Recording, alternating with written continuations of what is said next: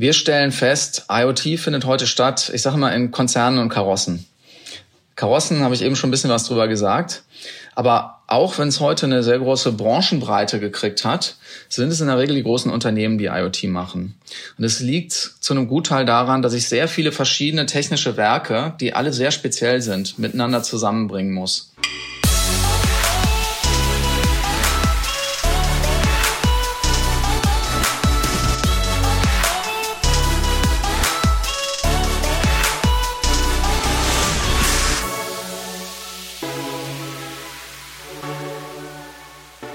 Guten Tag, Christoph Bursek hier, dein Host von Digitale Vorreiter.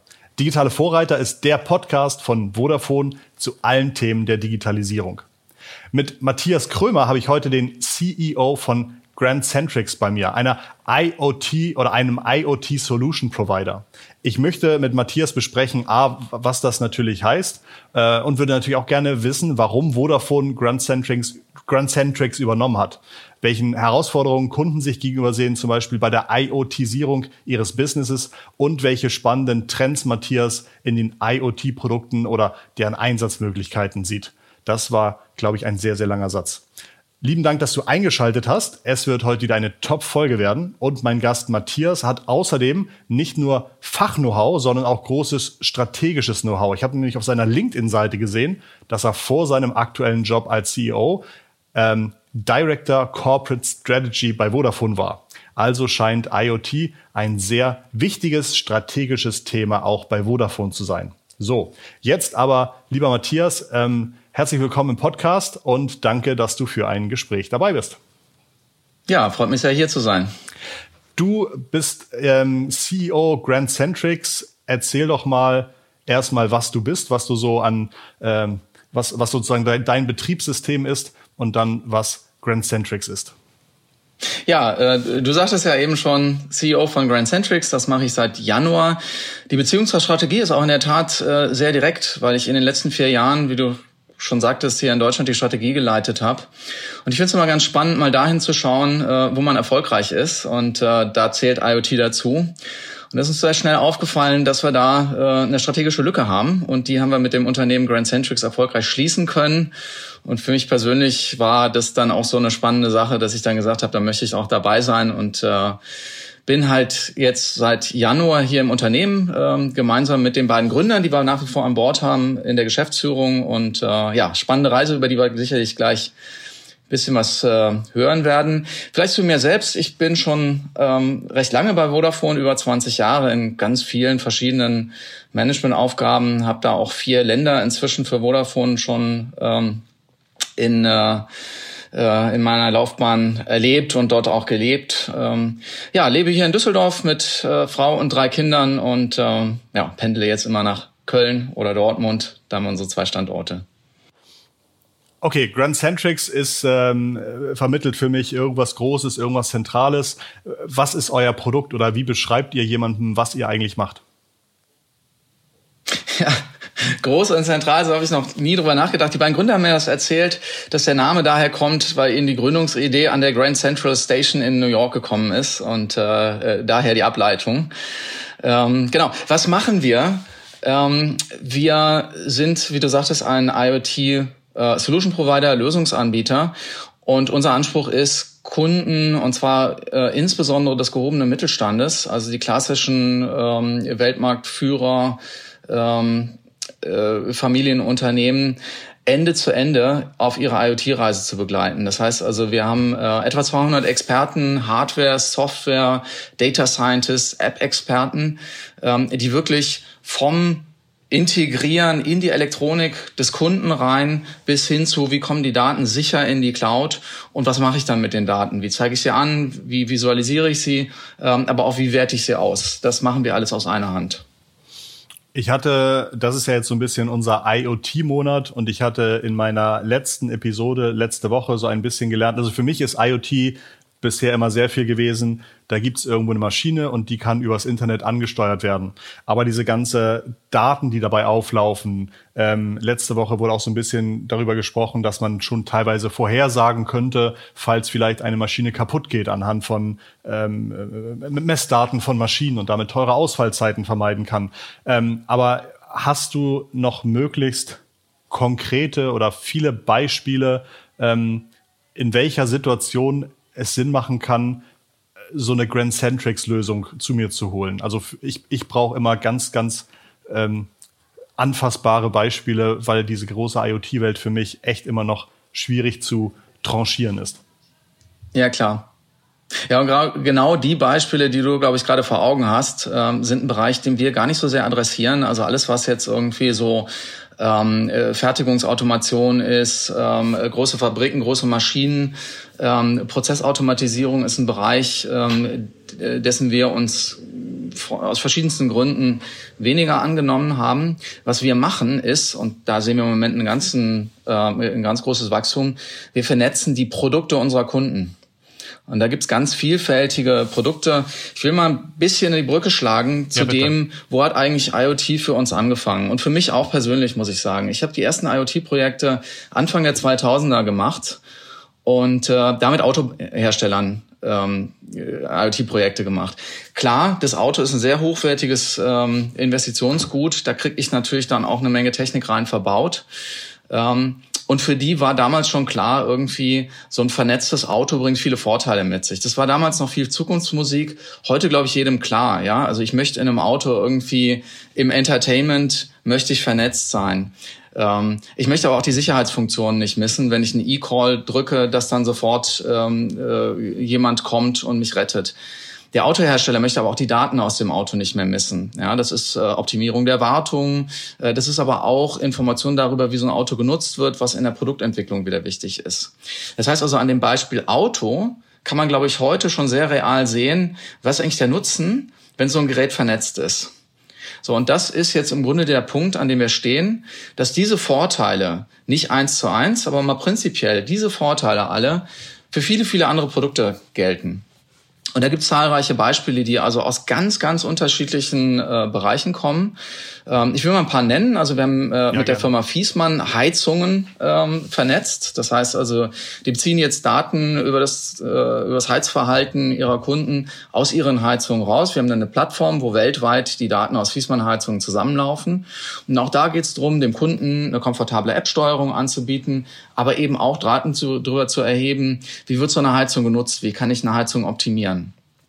Ähm, wir haben mit Miele, das ist jetzt auch im, im Bereich weitestgehend. Ihr seid ja, mhm. ihr seid ja keine Heizungsexperten. Das heißt tatsächlich, äh, Fiesmann kommt dann zu euch und sagt, wir brauchen erstmal oder wir lassen uns erstmal so eine Art Beratungsprojekt machen und gucken, was sind überhaupt so Stellschrauben in unserem Business, was könnte man, also das heißt, ihr helft schon auch mit bei der, bei der Anforderungsbeschreibung, ihr helft dann wahrscheinlich mit äh, zu formulieren, das könnte man alles machen und ihr helft dann tatsächlich auch mit diese äh, ja, ähm, ist das eine IoTisierung? Gibt es dafür ein besseres Wort? Diese, diese Verfügbarkeit. Der, der, der, der Begriff gefällt mir schon ganz gut. Okay, danke. äh, diese Verfügbarkeit der Daten zu. Das heißt, ihr macht also von Anfang bis, bis Ende, ähm, liefert ihr dann Know-how, Lösungsideen und auch fertige programmierte Hardware sozusagen. Ja, genau. Gefertigte Hardware und programmierte Software, genau. Ähm, was ganz wichtig ist, wir begleiten unsere Kunden Ende zu Ende und wir beraten auch am vorderen Ende. Ähm, wir sind aber sehr umsetzungsnah. Das heißt, in der Regel funktionieren wir dann sehr gut, wenn ein Kunde zu uns kommt und schon weiß, was er will und warum er das will. Ja, also, also äh, Fiesmann, schönes Beispiel, der wusste, ähm, der will jetzt die Daten aus den Heizungen raushaben, weil er genau diese ganzen Benefits, die ich eben genannt habe, für seine Kunden und für sich selbst erzielen möchte. Und dann steigen wir ein und sagen, was könnten denn so technische Lösungsräume sein, wie würde man das machen? Und dann, und das ist das, was es für mich auch so spannend macht, taucht man ganz tief in die Welt des Kunden ein. Denn jede Branche hat ihre eigenen, ihre eigenen Standards, denen man genügen muss. Ja, wir haben mal Spielzeuge gemacht, ähm, sehr untypisch für uns, aber das war ein Bereich, in dem muss man erst erstmal tief einarbeiten. Ähm, im, im, Bereich Gebäudeautomation bringen wir schon viel ähm, Know-how mit. Und das muss man da einfließen lassen, denn, denn jedes Gerät hat eigene Thermikanforderungen, ja, die können teilweise sehr heiß werden, ähm, eigene Baugrößenanforderungen, da ist oft nicht viel Platz. Dann ist es ja in der Regel auch für uns so, wir machen ja nicht grüne Wiese. Wir vernetzen Geräte, die schon mal jemand gebaut hat das oder designt hat. Ja, das heißt, wir müssen immer irgendwo gucken, welche Protokolle liegen davor, wie können wir Daten abgreifen, ohne komplett jetzt alles neu erfinden zu müssen. Und das macht es immer sehr spannend, weil man da ganz, ganz tief in deren Welt eintaucht und dann sozusagen mit unserer Expertise in ihrer Welt die Kunden ein Stück besser macht, indem man ihre Produkte smart macht. Ich wollte noch kurz darauf zurückkommen. Du hattest ja gesagt, dein erstes IoT-Projekt war irgendwie Anfang der 2000er. Ähm, mhm. Kannst du das nochmal so ein bisschen für euch beschreiben? Wart ihr von Vodafone und sagtet, wir haben hier schon irgendwie Mobilfunk? Vielleicht können wir das auch für anderes, andere Sachen nutzen oder sind die Autohersteller auf euch zugegangen und haben gesagt, wir haben da was vor, wie kann man das umsetzen? Ähm, dachte man, in fünf Jahren ist jedes Auto komplett durchverbunden mit dem Internet? Ist das alles langsamer passiert? Kannst du noch mal so ein bisschen deine Sicht und Erfahrung am Anfang versus deiner äh, Erfahrung heute ähm, kontrastieren? Ja, das ist ganz interessant. So, so weit blickt man gar nicht oft zurück, aber das ist ganz spannend, weil da auch viele Sachen zu erkennen sind, die wir auch heute bei Kunden sehen, als auch als Erfolgsfaktoren. Ähm, ich habe damals mit vier Autoherstellern konkret zusammengearbeitet, die alle auf mich zu, zugekommen sind oder auf uns zugekommen sind. Zwei Premium-Hersteller und zwei Hersteller im mittleren Segment. Bei den Premium-Herstellern war es so, denen war ganz klar, die wollten ihren Kunden durch die Vernetzung ihrer Fahrzeuge ähm, einen E-Call anbieten, aber die wollten selbst auch Daten aus den Autos rauskriegen. Das heißt also, für die war klar, ich muss hier investieren und, und im Grunde ja mal ganz platt gesagt, das Auto ein Stück weit teurer machen, um aber für mich irgendwie als Unternehmen besser zu werden. Während die in, in, in dem Mittelklasse-Segment sehr schnell dabei waren, dass sie gesagt haben, der Case muss sich so tragen, dass der Kunde dafür zahlt. Und da waren die ungefähr 20 Jahre zu früh, bis ein Kunde so weit ist, dass er den, den Nutzen erkennt, um dafür hinterher auch in der Liste ein, ein Kreuz zu machen. Und ich glaube, das erkennt man auch heute bei Kunden. Wenn ein Kunde sagt, boah, wäre ja toll, äh, wenn mein Produkt vernetzt wäre, aber ich habe keine Ahnung, wie ich das refinanziere, mit denen drehen wir halt sehr viele Runden mehr so auf der Geschäftsmodell strategischen Ebene und, und haben ganz viele, wo das auch nichts wird. Und da sagen wir dann oft auch nein, ähm, mach erstmal deine Hausaufgaben. Ähm, aber die, die verstanden haben, warum sie das machen und, und, und, und so, die sind halt auch heute diejenigen, die dann schnell in die Umsetzung kommen. Und, und ich glaube, bei den Autos hat man dann auch gesehen, ähm, damals mit einem Kunden irgendwie drüber zu reden, äh, bring mal dein, äh, dein, dein, dein, dein, dein, deine Erwartung oder dein, dein, ähm, dein, dein, dein, dein ähm, Werkstattnetzwerk hier mit an den Tisch. Das war ein sehr, sehr langer Weg. Den haben wir von außen nicht orchestriert gekriegt. Ja, aber das war letzten Endes das, wenn die dann ihre Hausaufgaben gemacht haben und gesehen haben, ich kann jetzt hier meine, meine, meine gesamte äh, Werkstattkette mit Daten versorgen, so dass wenn das Auto reinkommt, im Grunde schon klar ist, was dann kaputt ist und vielleicht die Ersatzteile auch schon äh, geordert werden können. Ähm, dann ist ein riesen Mehrwert und dann ist eigentlich auch IoT ein No-Brainer da reinzubauen. Aber diesen Schritt müssen Unternehmen im Grunde für sich machen. Da kann man auch beraten, aber das sind dann weniger wir, weil wir dann schon sehr konkret eigentlich reinkommen, wenn es um die Umsetzung geht? Ich komme so ein bisschen aus dem Online-Marketing und entweder sind Unternehmen sehr erfolgreich, die, die es vor dem Online-Marketing noch gar nicht gab, die also wirklich im Online-Marketing ja. gewachsen sind, ähm, oder teilweise auch sehr kleine Unternehmen, weil die natürlich sehr wendig sind. Ähm, wie ist das bei, bei Mittelständlern? Also gibt es, gibt es da Faktoren, an denen du schon vorher erkennst, oh, das könnte ein Kunde sein, bei dem es gut klappt, oder oh, das ist so ein typischer Fall von, ähm, ähm, ähm, habe ich schon mal gesehen, dass es wahrscheinlich schief geht. Also gibt's da, gibt's da irgendeine so Art Checkliste, woran man schon erkennen kann, ähm, ob so eine. Ja, wir haben so ein paar, wir haben so ein paar Checklisten, wir haben so ein paar Checklisten und und ähm, eins muss man sagen, finden wir in diesem Mittelstandssegment ähm, eigentlich immer wieder. Wenn, wenn wir Unternehmen haben, die so ganz klassisch deutscher Mittelstand, fertigende Industrie, Familienunternehmen, heute noch Inhaber geführt, mit einem sehr hohen Maß an technischer Expertise in ihrem Feld, wenn die auf uns zukommen, dann kommen wir meistens ins Geschäft. Warum? Ähm, da findet in der Regel ein Generationenumbruch statt und der, und der jetzt junge, neue ähm, Unternehmenslenker, der überlegt sich, wie kriege ich mein Unternehmen und meine Produktwelt fit für die nächsten 10, 20 Jahre. Das heißt, die denken sehr langfristig und nicht im nächsten Quartal. Und die kommen dann sehr schnell drauf, dass sie in solche neue Geschäftsmodelle rein investieren müssen und dass sie damit starten müssen, da mal Daten aus ihren äh, Geräten überhaupt erstmal rauszukriegen. Das ist das Erste. Das Zweite ist, Wir haben dann natürlich ähm, jemanden, wenn wir mit dem Geschäftsführer reden, der auch in der Lage ist, einfach mal solche Budgets zu entscheiden. Und das ist immer schwierig, wenn wir uns in Unternehmen so durch die Innovationsabteilung und so tranchierte Budgets und lange Entscheidungswege durchhangeln. Das kann auch funktionieren, aber gerade wenn es so in Konzernstrukturen reingeht, sind wir eigentlich zu, zu klein und agil, als wir dann ähm, da gut funktionieren und connecten. Und das Dritte ist, die Unternehmen haben ja ein hohes Maß an technischer Expertise. Und das ist ganz spannend. In dem Bereich, wo wir unterwegs sind, haben die keine technische Expertise. Die haben aber den Anspruch, selbst immer technisch auf der Höhe zu sein. Das heißt also, sie haben auch in uns den Anspruch, dass wir auf einem sehr hohen technischen Niveau agieren. Und oft kommen die auch hin mit so einem, mit so einem Anfangswissen.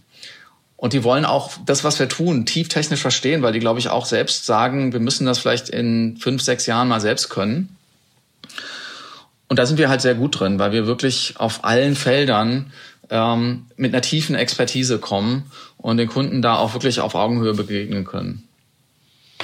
Ist es für dich ähm, sozusagen, hättest du, ist es für euch ein Problem, wenn die Kunden sagen, wir bauen uns das Know-how mittel- und langfristig auch in-house auf? Oder sagst du, hey, das ist genau richtig, wir wollen euch ja gar nicht äh, consulting-mäßig zehn Jahre begleiten, sondern wir haben hier eine Lösung und ähm, möchten, dass das funktioniert? Absolut, absolut. Also das tun wir auch, dass wir, dass wir Kunden, also erstmal sehen wir teilweise Kunden, auch wenn ich sage Ende zu Ende machen wir das. Wir sehen ja oft Kunden, die haben irgendwo mal angefangen und kommen irgendwo nicht weiter und dann helfen wir denen da weiter. Ähm, dann ist oft der zweite Schritt, dass man sagt, naja, vielleicht die Sachen, die er schon gebaut hat, vielleicht würde man die ein bisschen anders bauen, um es wirklich auch zu optimieren. Aber am Ende ist in der Regel auch das Ziel, dass man sagt, die Lösung an sich, die ist jetzt einmal gebaut, aber dann auch vielleicht die Teile, die der Kunde selbst ähm, beherrschen muss, also zum Beispiel die App, da dann äh, also beim Kunden Know-how aufzubauen, dass er die weiter betreut. Das ist absolut in unserem Modell drin und wir, wir geben dann auch Starthilfe und, und helfen auch dabei, dann irgendwie zu rekrutieren, einzuarbeiten und so, dass, wir, dass, dass das wirklich der Kunde dann selbst machen kann. Ich glaube, andere Sachen wie jetzt irgendwie die Hardware-Integration, ja, vielleicht gerade Hardware ist auch so etwas, das wollen Kunden oft auch selbst beherrschen.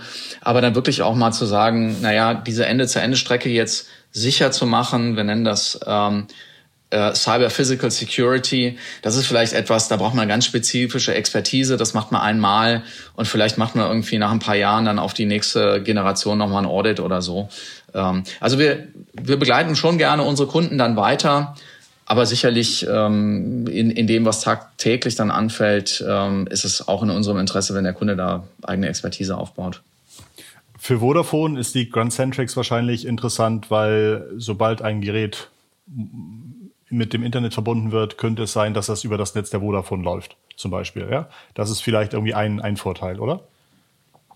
Ja, das ist im Grunde aus, aus zwei Richtungen ähm, äh, spannend. Also ich will, ich will mal die erste erklären. Die erste ist äh, der Grund auch, weshalb wir überhaupt nach einer Grand Centrix gesucht haben. Gerne. Wir stellen fest, IoT findet heute statt, ich sage mal, in Konzernen und Karossen. Karossen habe ich eben schon ein bisschen was drüber gesagt. Aber auch wenn es heute eine sehr große Branchenbreite gekriegt hat, sind es in der Regel die großen Unternehmen, die IoT machen. Und es liegt zu einem Gutteil daran, dass ich sehr viele verschiedene technische Werke, die alle sehr speziell sind, miteinander zusammenbringen muss. Und so ein Großkonzern, der fühlt sich ja wohl da drin, alles separat auszuschreiben und dann auch selbst die Projektleitung zu übernehmen, die ganzen Gewerke zu orchestrieren und sich auf jedem Einzelgewerk dann auch zu optimieren. Das ist aber in der Regel nicht das Modell für einen Mittelständler. Der will irgendwie alles aus einer Hand.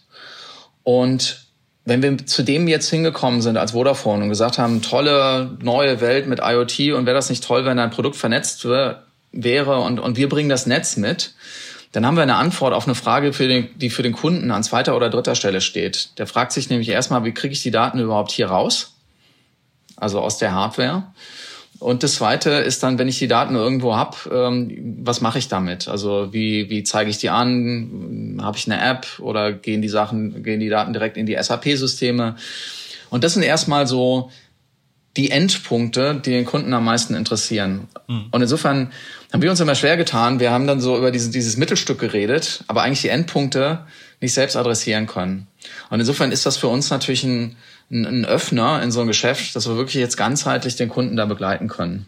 der andere Aspekt ist, und das nehmen wir zunehmend eben auch ähm, jetzt wahr, und das, das war so das Erste, was uns auch die Grand Centrics gesagt hat, die meisten Kunden ähm, haben heute eine ganz klare mentale Trennung zwischen, wo ist mein Gerät mobil, dann brauche ich irgendwie eine Mobilfunklösung und stellen dann fest, können wir gleich vielleicht nochmal drauf eingehen, das sind nochmal zusätzliche Komplexitätsgrade. Aber es gibt eben viele, viele Anwendungen, wo das Gerät stationär ist. Und da sehen wir, da hat bislang haben Kunden da nicht unbedingt nach Mobilfunk gefragt. Die haben erstmal nach Lösungen gesucht, die vermeintlich einfach zu implementieren waren. Und da sehen wir im Moment einen ganz klaren Trend, ähm, dass sich etwas durchsetzt, was man vielleicht in anderen äh, Bereichen schon gesehen hat, dass der Mobilfunk halt viele andere Technologien sukzessive ersetzt. Aus ganz anderen ja. Gründen hat man das, glaube ich, schon im, ähm, im Telefoniebereich gesehen. Ja, also wenn ich heute jemanden frage, wozu, wozu äh, ist das Festnetz bei euch gut, dann sagen junge Leute irgendwie, um die Oma anzurufen. Das hat natürlich einen anderen Grund. Irgendwie das, das, das, das Handy ist heute so stark durchpenetriert, dass jeder eins hat. Und, und wenn ich eine Flatrate habe, brauche ich auch kein, kein Festnetz. Die Gründe sind bei IoT anders. Ähm, aber, aber der Effekt ist ein bisschen ähnlich. Ähm, also wenn ich heute einen Kunden habe, der überlegt sich oft, wie komme ich an eine bestehende Internetverbindung dran? Und dann kommen die oft und sagen, Mensch, das Handy hat doch schon eine Internetverbindung, kann ich irgendwie nicht mein E-Bike äh, per Bluetooth mit einer App ausstatten? Und dann stellen die halt schnell fest, die App ist ja dann irgendwie da und die ist toll und Kunden finden die super. Und ich sehe den Ladestand von dem E-Bike, aber sobald ich nebenan im Café sitze, weiß ich nicht mehr, wann das E-Bike dann vollgeladen ist und ich weiterfahren kann weil einfach die Verbindung nicht mehr da ist. Und Diebstahlschutz kann ich natürlich auch total vergessen, wenn ich mit der App neben dem Fahrrad sein muss, um zu sehen, ob es geklaut wird. Ähm, und das ist dann so dieser nächste Schritt, wo Kunden dann realisieren, ja, es wäre schon nicht schlecht, auch für sowas dann irgendwie eine, eine Mobilfunknutzung zu, äh, Verbindung zu nutzen. Ich gebe dir ein anderes Beispiel. Ja, wir haben mal vor ein paar Jahren die Tony-Box entwickelt. Sehr untypisch für uns, aber ich mag das Beispiel deshalb. Erstens, Ihr habt bei der Tony-Box mitgeholfen. Ne, wir haben die gebaut. Wir haben die gebaut. Also es gibt die Gründer äh, der, die, die, des Unternehmens Boxine. Ähm, die haben das Design und das Marketingkonzept gemacht und die gesamte technische Umsetzung ist damals von uns gekommen. Für den Hintergrund, also die, die Tony Box ist ja so eine, so eine kleine Box, die kann man, findet man in Kinderzimmern, da kann man so Figuren draufstellen und dann fängt die Box an zu spielen, äh, ein Hörspiel oder eine Musik oder sowas zu spielen, ähm, die halt zur Figur passt. Das heißt, da wird irgendwie aus dem Internet dann gesehen, das ist Figur Nummer 128 und 128 ist irgendwie Bibi Blocksberg oder so, I don't know. Ähm, und mega beliebt, Kinder können das bedienen, Kinder lieben das, die haben, glaube ich, inzwischen, oh Gott, ich glaube, die, die werden dieses Jahr äh, irgendwie einen, einen neunstelligen Umsatz machen ähm, also wirklich ein Wahnsinnswachstum. Okay, und ihr habt da am Anfang, oder ihr habt die Dinger gebaut. Das ist ja mega. Ich bin totaler Fan die, dieser Firma die, nämlich. Ja, ja, genau. Also wir haben die erste Entwicklung gemacht. Und äh, ich benutze das Beispiel, ähm, wenn wir nicht so wie jetzt ein bisschen Zeit haben, eigentlich sehr ungern, weil es eigentlich auf einen völlig falschen Pfad lenkt. Sowas wie die Tony-Box ist für uns total untypisch mhm. äh, vom Produkt her. Also wir machen in der Regel ähm, Industrieprodukte und, und, und jetzt nicht Spielzeug. Trotzdem zeigt es aber ganz gut, was wir so drauf haben, von wirklich Hardware bis in die Cloud und alles sicher machen, was ja bei der Tonybox auch wahnsinnig wichtig war, dass sie nicht gehackt werden kann. Ähm, aber eine Sache sehen wir, die Tonybox, die geht zu Hause ins WLAN. Und, ähm, und das ist nach wie vor, obwohl wir uns da viel Mühe gegeben, gegeben haben, in der ganzen User Experience eigentlich der komplizierteste Schritt. Und eigentlich auch der, wo uns heute noch Boxine sagt, da kriegen sie noch die meisten Kundenanrufe. Und wenn ich die Tonybox irgendwie in ein Ferienhaus mitnehme, muss ich ja die ganze Prozedur ja wieder neu machen. Und das sind auch wiederum so Beispiele, wo man sagt, na, wäre schon irgendwie cool, wenn die sofort out of the box mit dem Netz verbunden wäre. Ja. Ja, und jetzt übertragt das mal aus der Tonybox in eine Industrieanwendung. Ja, wir haben jetzt äh, Industriekunden, die sagen, Mensch, ähm, wäre doch ganz einfach, wenn mein Bohrhammer sich in der Fabrik ins WLAN ein, äh, ähm, äh, ein, ein, ja. einloggt. Oder wenn mein Seifenspender über ein Gateway an dem LAN-Stecker hängt, der da schon ist, Ja, das Doofe ist nur dieses LAN, das ist ja in der Regel von irgendeiner Office-IT betrieben. Und wenn der Seifenspender am Wochenende seinen Status nicht mehr meldet, dann ist halt die Frage, wer ist dafür jetzt eigentlich verantwortlich, dieses Netz zur Verfügung zu stellen. Die Office-IT, die ist sicherlich dann am Wochenende, äh, äh, äh, am Wochenende ja. zu Hause. Und das sind alles so, so reale Fälle, wo man einfach merkt, also diese erste Idee ist vielleicht dann dauerhaft auch nicht die beste. Ja. Und da kommt die ganze Stärke von so einem Netz, wo wir einfach sagen, ähm, das Ding ist out of the box connected. Wenn es beim Kunden ankommt, ist es einfach da. Ähm, das Netz ist 24/7 professionell betrieben. Und jetzt haben wir ja mit Narrowband IoT ein bisschen sperriger Begriff. Wir nennen es immer ganz gerne das Maschinennetz. Aber so eine ne-, neue Technologiestufe eingeführt, die dann wirklich auch dazu führt, dass ich sagen kann, für Anwendungen, die nur mal kurz ein paar Stati senden müssen, komme ich tief in Gebäude rein, also bei uns äh, funkt das beispielsweise im zweiten Tiefgeschoss von der äh, zweiten Kellergeschoss von der Tiefgarage. Ähm, ich kann Batterielaufzeiten von über fünf Jahren erzielen mit einer Batterie und kann sehr kostengünstige Geräte machen. Und das sind dann alles so Schwellen, wo man sagt, Mensch, da macht es totalen Sinn, auch Mobilfunk einzusetzen an Stellen, wo ich heute vielleicht gar nicht drauf kommen würde. Und das macht es dann eben auch spannend, auch für eine Grand Centrics, die natürlich auch von dieser Übernahme begeistert sein musste, sonst hätte man, glaube ich, auch so ein, so, so ein Deal gar nicht durchgekriegt, die einfach gesehen haben, um hier wirklich auch im Wettbewerb schlagkräftig zu sein, muss auch ein Lösungsanbieter Zugriff auf das Netz haben. Ja. Spannend. Du hattest eben diesen Seifenspender erwähnt. Ähm, für mich äh, gibt es eigentlich immer so eine, also irgendwo muss ja so ein, ein Preis sein für ein Produkt, wo ich sage, naja, ein 4,44 Euro Produkt mit IoT auszurüsten macht keinen Sinn, aber ab 120 Euro, da kann es Sinn machen, dass es irgendwie über drei Jahre betrieben wird. Das, also gibt, äh, ab welcher Preisspanne können denn überhaupt Geräte mit dem Internet verbunden werden? Pro ja, das ist, ein, das ist ein guter Punkt. Also der Seifenspender, ähm, da haben wir auch konkrete Sachen, äh, äh, an denen wir arbeiten. Das ist, glaube ich, echt so ein bisschen Borderline. Ja. ja? Ähm, aber so Produkte, ich würde mal sagen, so ab 100 Euro, mhm. da kann das schon sehr, sehr gut funktionieren. Spannend. Jetzt muss man natürlich auch sagen, das ist jetzt so ein bisschen ein, ein Weg, den man gemeinsam begleiten, äh, beschreiten muss. Weil es natürlich so ist, dass gerade die Hardwarekosten sehr stark an den Stückzahlen hängen. Und das ist so ein bisschen Chicken and Egg. Ja, das heißt also, ich kann Hardware ähm, bei heutigem Stand der Technik unter 15 Dollar kriegen in Stückzahlen. Aber ich muss natürlich die Stückzahlen haben. Ne? Wenn ich in kleinen Stückzahlen das Gleiche mache, dann, dann sind es wahrscheinlich doch eher noch 50, 60 Euro. Aber das ist im Grunde auch der größte Trend, dass man einfach sieht, mit so Technologien wie diesem Narrowband IoT ja. Ermögliche ich erstmal den Schritt von 1000 Euro Geräten auf 100 Euro Geräte. Und mit den ersten Stückzahlen kriege ich dann irgendwann auch die 50, 40 Euro Geräte connected. Wird das Thema 5G für euch jetzt nochmal viele neue Möglichkeiten bringen, die es vorher nicht gegeben hat? Jein. Also als Unternehmen natürlich äh, für Vodafone äh, riesige neue äh, Möglichkeiten. Wenn ich jetzt mal aus einer Grand Centric Sicht drauf gucke, dann sind natürlich 5G erstmal, das sind Autos und, und ähm, vernetzte Fabriken, für die das super interessant ist, weil ich rede über hohe Datenraten, kurze Latenzen. Wir sind im Moment eher am anderen Spekt Ende des Spektrums unterwegs, wo es darum geht, viele, viele Geräte kostengünstig ins Netz zu bringen. Und ähm, da ist 5G einfach im Moment noch, spielt, spielt eine untergeordnete Rolle. Mhm. Was man sagen muss, ist, ähm, 5G ist natürlich auch eine Funktechnik, die dann perspektivisch einfach ermöglicht, auch am unteren Preissegment viele, viele Geräte ins Netz zu bringen. Das heißt also, perspektivisch wird auch das, was wir machen, im 5G-Netz funken. Ähm, und natürlich ist es so, ja, ne, viele Geräte kostengünstig vernetzt ist unser Schwerpunkt, aber wir sind natürlich auch immer so aufgestellt, dass wir sagen, wir beherrschen alle Technologien, die ein Kunde anfragt. Und insofern bauen wir natürlich auch in 5G-Expertise bei uns auf.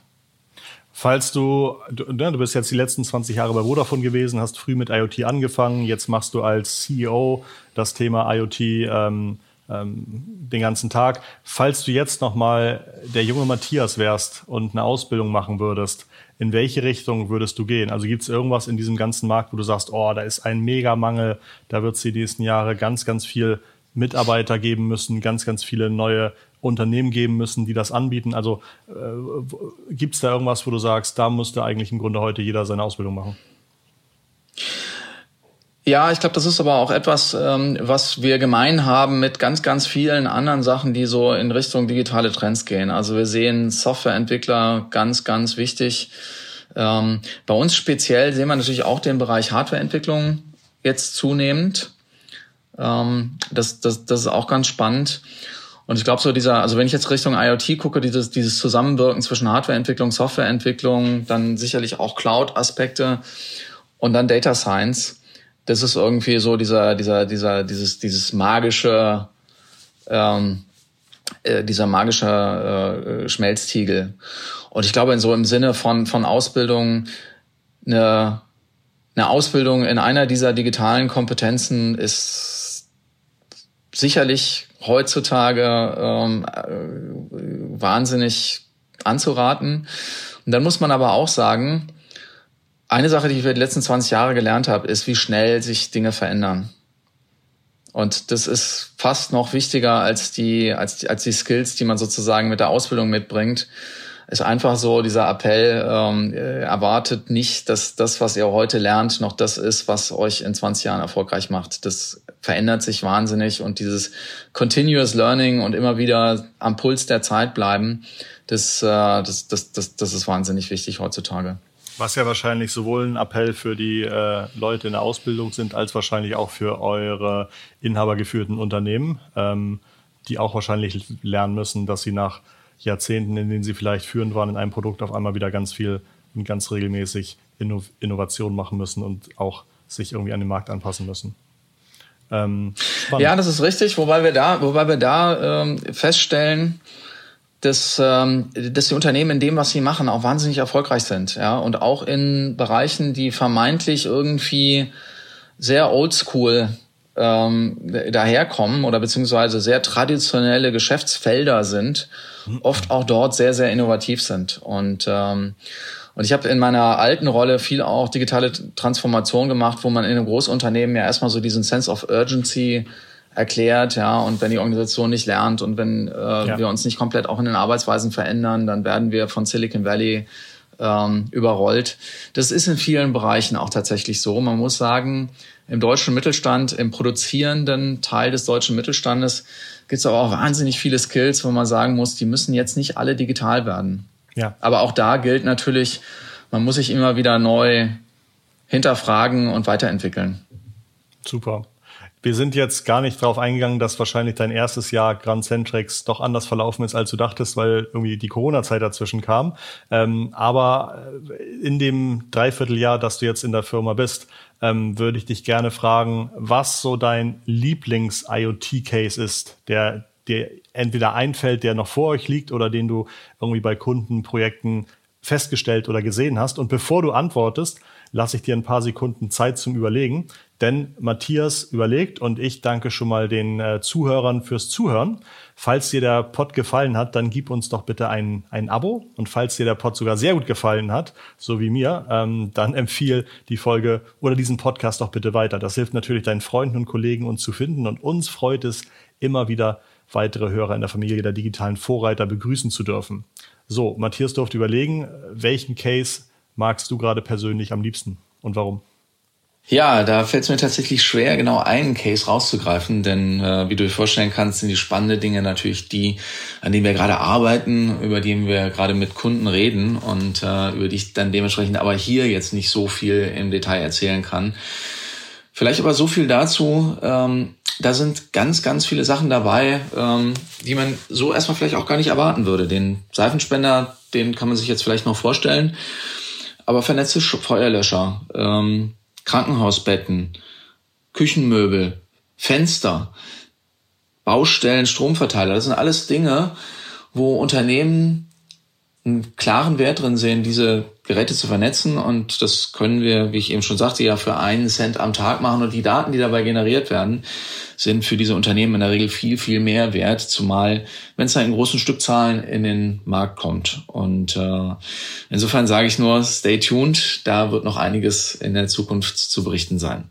Wenn ihr jetzt Kunden habt, die äh, zu euch kommen und die das Ganze mit Hilfe von Mobilfunk vernetzt machen wollen, was sind so die typischen Herausforderungen, äh, vor denen ihr steht oder die immer wieder aufkommen?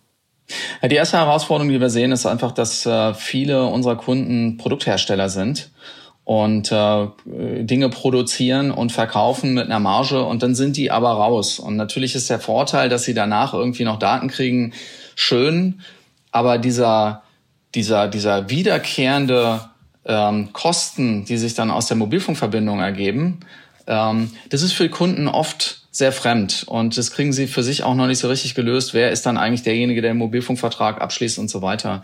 Das heißt, da jetzt in der Lage zu sein, auch als Grand Centric zusammen mit einer Vodafone ähm, Preismodelle anzubieten, die dann wirklich auch das Geschäftsmodell unserer Kunden abbildet, ähm, sei es jährlich, sei es eventbasiert, aber sei es teilweise auch wirklich in den Hardwarepreis äh, reingerechnet. Das ist schon ein Riesenvorteil. Und ähm, da sind wir dann auch bei Preisen von etwa einem Cent pro Tag. Also insofern äh, kann man da auch ein bisschen flexibel sein. Aber es geht oft nicht nur um den Preis, sondern wirklich auch um die Art und Weise, wie es abgerechnet wird.